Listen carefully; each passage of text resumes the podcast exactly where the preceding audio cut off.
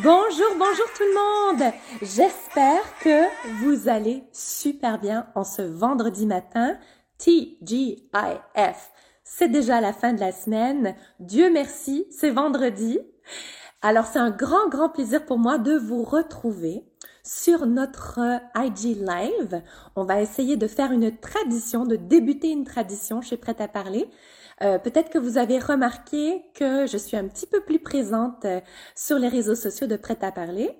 Eh bien, moi, je suis ravie de revenir en 2022 avec une énergie nouvelle, avec une motivation euh, différente de celle que j'avais dans les dernières années. Donc aujourd'hui, on va parler de motivation. And because we have so many followers whose mother tongue is not French, and perhaps you don't understand French uh, yet well enough to be able to understand what I was saying before, today's live will be in English. And uh, the reason for that is I really want everybody to be able to benefit from the advice that we will receive from our guest today.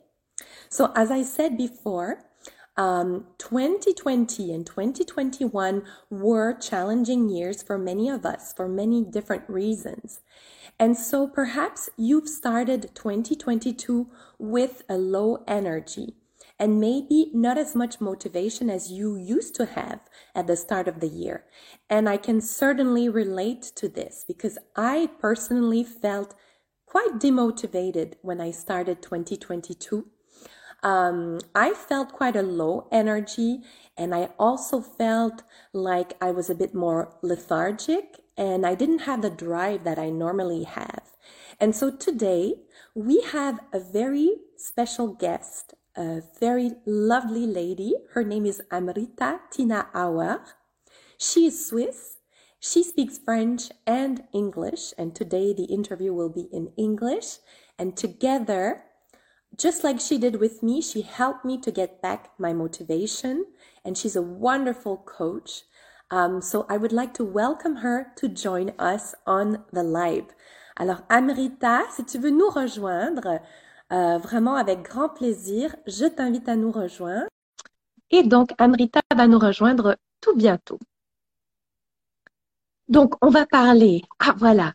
Bonjour, Amrita. Ça va bien? Ça va bien? Bonjour. Bonjour Isabelle. Bonjour tout le monde. Hello. Donc en ce moment sur le live, on a euh, Yogi Bear, on a Edem, on a aussi Oda. Bonjour à tout le monde. Uh, Yam Flo également. So as I said before, we're not going to do this live in French because we want to make sure that everybody can understand all the great advice that Amrita has to share for us. So Amrita, can you? So today the topic is how to get back, uh, how to get your motivation back when you're feeling low. So before we talk about that, could you please introduce yourself? We would love to know a little bit more about yourself. Sure. Thank you so much for inviting me, Isabelle. I'm really pleased. And uh, so I'm an international NLP coach, and I work with the body, the mind, and emotions. As a yoga teacher for the last 12 years, I'm used to helping people reconnect with their body, understand their emotions, navigate them, and find strategies to achieve whatever dreams or projects are important for them. And um, what else? Well, I was born and raised in Geneva. I'm Swiss, as you said. I also lived in different countries.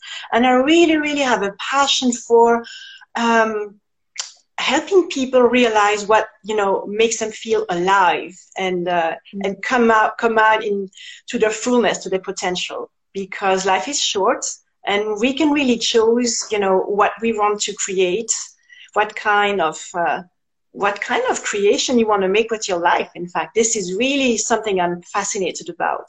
So coaching is focused about present moment and future it's not so much about becoming a specialist of your past and analyzing the past, but we do it to the extent that it helps to move forward. So that's how I work. Super. I'm going to share some how we met, Amrita, okay? We are both based in Nyon, in Switzerland, in the French speaking part of Switzerland. And so uh, I did a yoga class with Amrita uh, at the Yoga Move Studio, which is a wonderful studio. If you don't know, and if you live in the vicinity, I highly recommend it. It's beautiful. Um, and the vibe is really nice. And so I did a, a yoga class with you, Amrita, the first one I had done with you. And at the end, there was such a good emotion, like a really nice vibe, a very uh, positive energy. And in French, we say bienveillante, which means that there is a very positive aura and it's um, the person really wants the best out of you. And I remember I even had some tears in my eyes because I felt so good.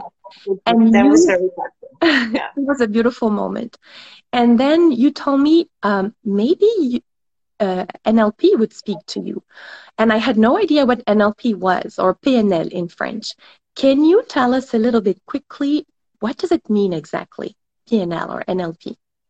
Oh, that's a big question, of course. yes. Um, so NLP is neuro linguistic programming, and uh, it's a beautiful way to communicate with yourself, with other people, understanding how the body works, how the unconscious and the conscious mind work together, and how to use your emotions and your energy and your creative uh, power, the way we can visualize and feel the reality we want to have um, in order to make this happen. So NLP is a beautiful way to actually also change the focus of the mind instead of asking yourself, why do I have this problem? You're going to mm-hmm. focus on, okay, what do I really want? And given the circumstances, what is it that I will do? What am I ready to do now? But NLP is also a way of being, a way of being completely present and aware using the five senses. That's why it's connected to yoga. And that's why when, when you came to this yoga class, I remember I used some specific words and techniques to, to help you really connect with what you were feeling connect with your feelings and and bring more light in that. And that was a beautiful moment. I also remember that. It's so true. And i remember that what i felt stuck most with at the moment uh, at the past moment when we met in september and even at the beginning of the year as i was saying before i felt stuck in a negative energy whether it's lethargy or a kind of depressive feeling or maybe you know just sadness or uh, just discouragement let's say. You're learning french and you feel it's overwhelming. It's too much. There's so much the difference is so big between your mother tongue and the new language that you're learning. And you are in a bad space. You're you're just in the wrong headspace.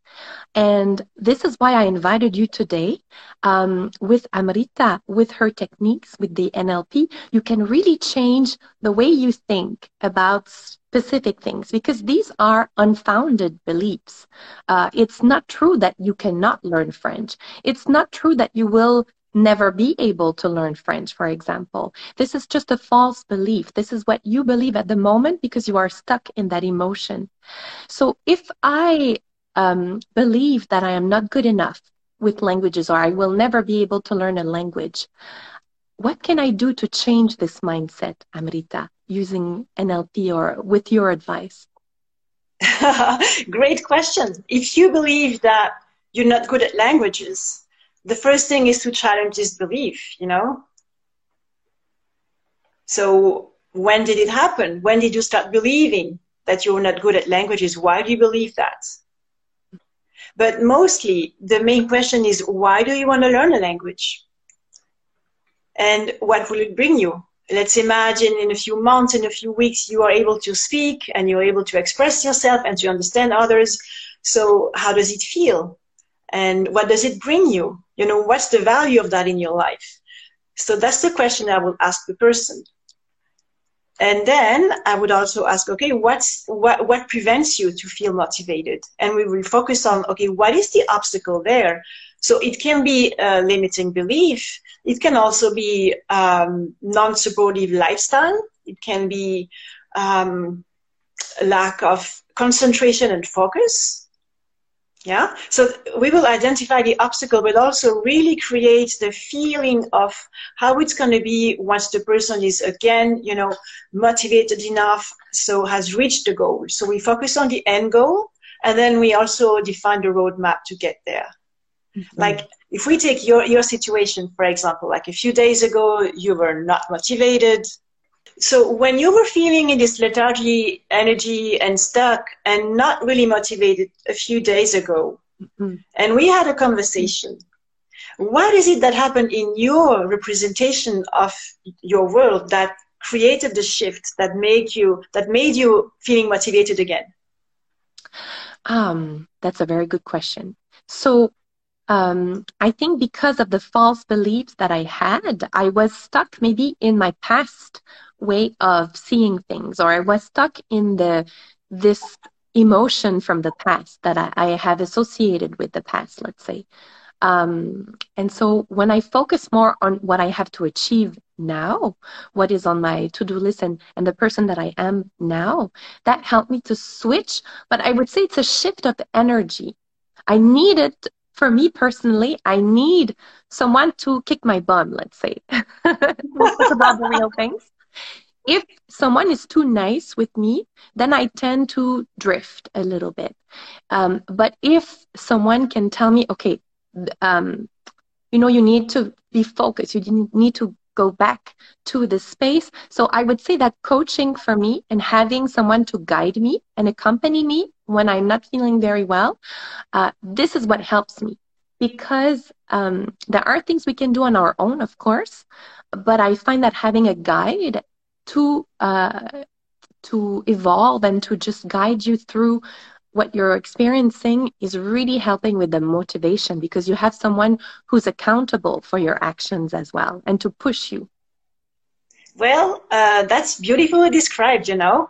And um, so you have described what happened in you, in fact. And instead of being stuck in the past and the memories you had of you, uh, a certain image, negative image of you, you came back to the present moment. Mm-hmm. So uh, you came back to who you are now, today, because the the point of power is always in the now. And then I, I kicked your butt with love, if I may say, that to always. help you remember. Yeah, always with love, for sure. I only want the best, you know, the best for my clients. And I, I probably what happened is that you remembered of who you are and your potential. And that's my role as a coach to make you remember of what's really possible for you. And I think I said something like, you can do much better, something mm-hmm. like that. Yeah. And yeah. then you remembered, oh, okay, in fact, I, I have done much more and I can do much more. And there's, there's more for me to come in the future.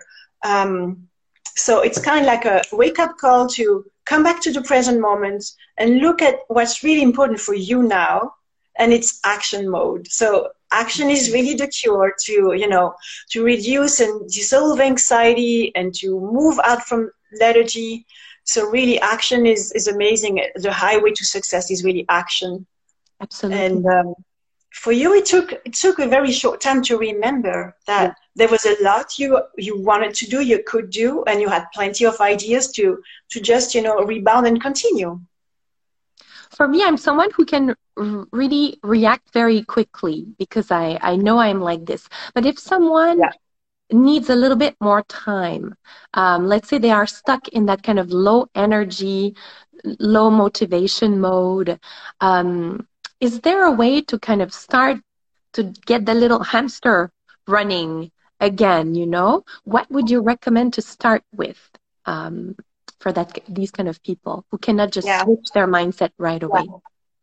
Yeah. Yeah um, well the, the, the, the, fastest way to shift your energy and the mindset is to connect with the body. Mm-hmm. so i would invite the person to okay think about you know when was the last time you felt excited in your life? And what were you doing? And mm-hmm. what were you thinking? And i will help the person to remember and to feel that energy and that mindset.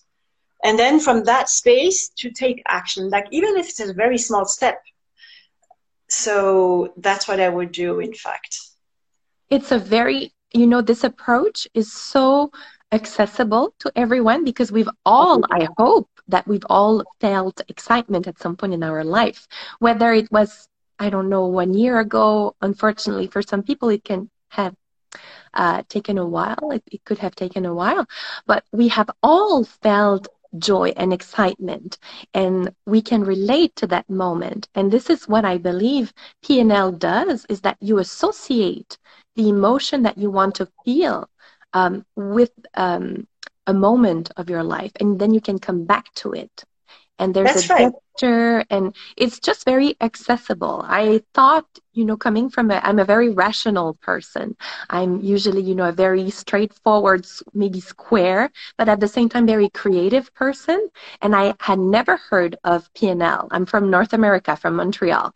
This is not something we hear about and what i love about switzerland here there are so many alternative ways of uh, being treated just with homeopathy and, and kinesiology and osteopathy. And then this is like um, uh, a treatment for your mind, really, with. With no, it's true because we take care yeah. of our body. Why wouldn't we take care of our mental health and our mind, our spirit?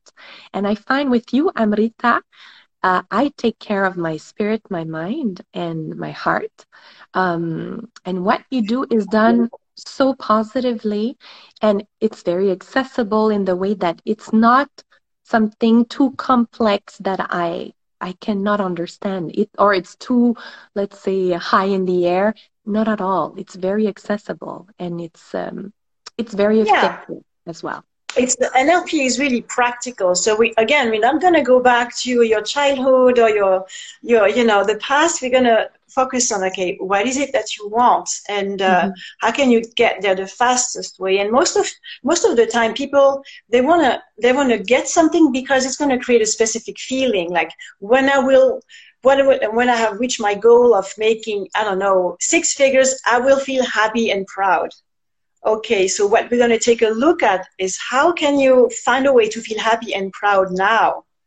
Because if you keep, feel happy and proud, you can use that energy to move to your goal in the fastest way.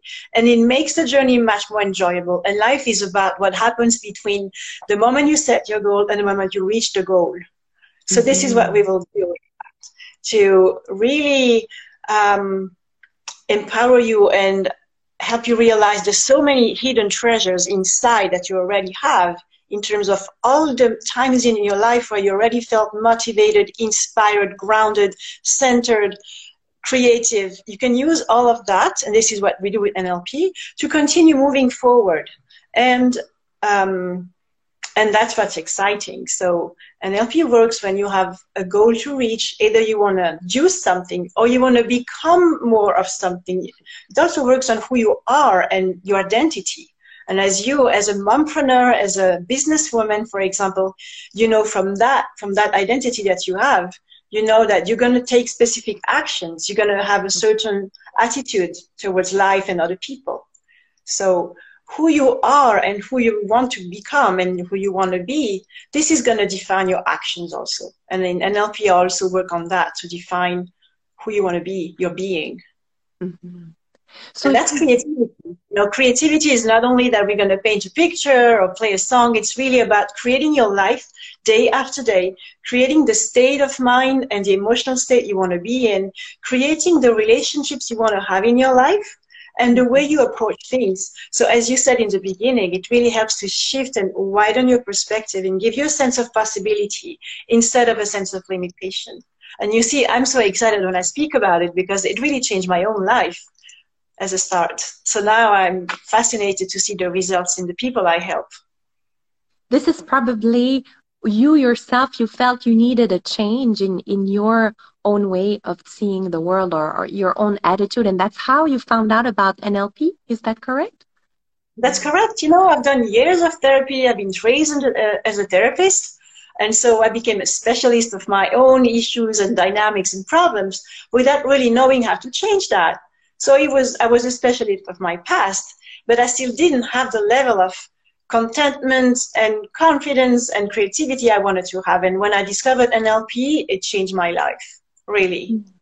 literally. And you're coming from a very corporate world, if I remember well. Oh yeah. Oh, yeah. I'm trained as a lawyer, and then I worked for 15 years in the corporate world as a human resources specialist and outplacement consultant and career coach. So I know I know this world, and it's a world that is interesting, and also where people tend to to separate from the body. In the corporate mm-hmm. world, it's easy for people to give all the, the importance to the mind and disconnect from the rest of their being. But there's no separation, in fact because how you feel is going to influence how you think. And what hmm. you say to yourself is going to influence how you feel at the same time. you know, it's really interesting because a lot of our clients they work for big corporations like this. They are expats uh, living in the French speaking part, so they are very busy with their work.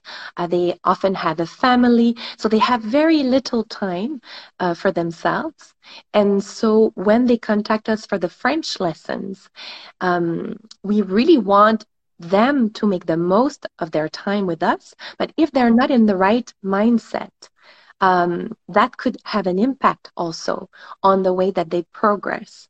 So if they start, let's say this year, January 2022, and they are already tired, they start, you know, with a low energy and it's hard to start the motivation. What would be your advice to them um, if right now they're not in the best headspace? What could they do concretely, a small step to uh, increase their level of energy uh, if they're at their office and they have to have the French lesson and they're really tired right now. And the, the okay. lesson will start in five minutes.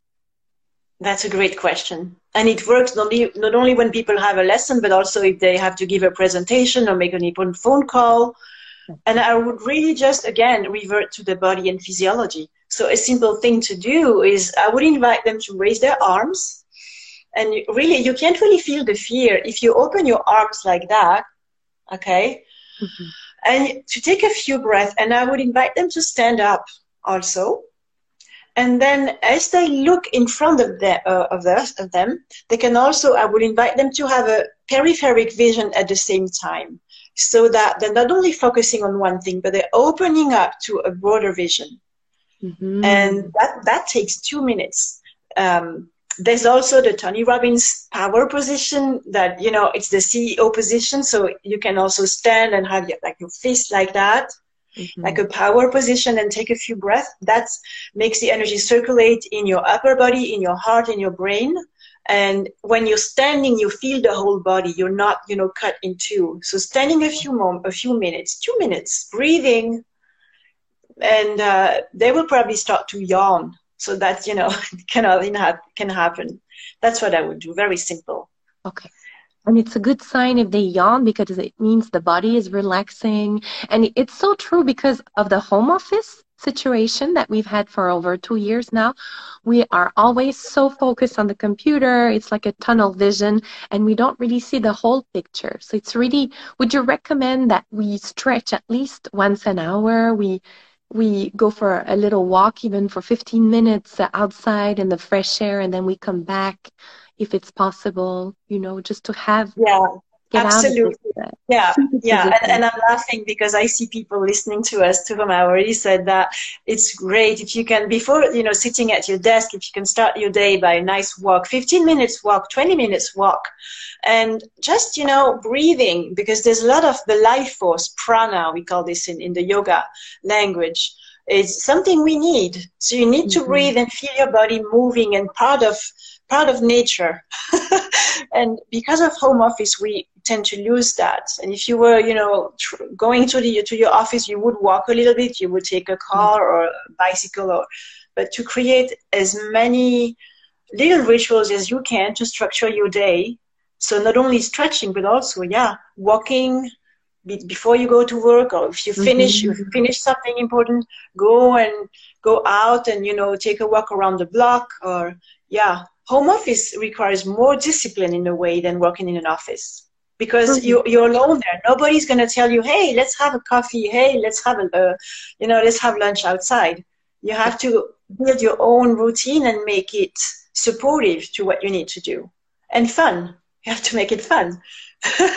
I didn't show you um, yesterday, but I have a mini rebounder trampoline in my living room. uh, yeah, I didn't show it to you yesterday when we met, but I, I use that in between sessions sometimes. Jumping with music, a few a few moments, and having fun. That is also relaxing. It's fun. It's you know shifting from right brain to left brain, so it really helps this is a great idea. You know what I do for me as well when I feel my energy is low? I just put music which really makes me want to dance, like yeah. some Aretha Franklin music or I don't know. And then I just jump everywhere. And you're alone in your apartment, so nobody will judge, you know? But I find this really helps to shift a mood which is really low energy to something more excited, more sprightly, and, and it brings the creative the creativity inside.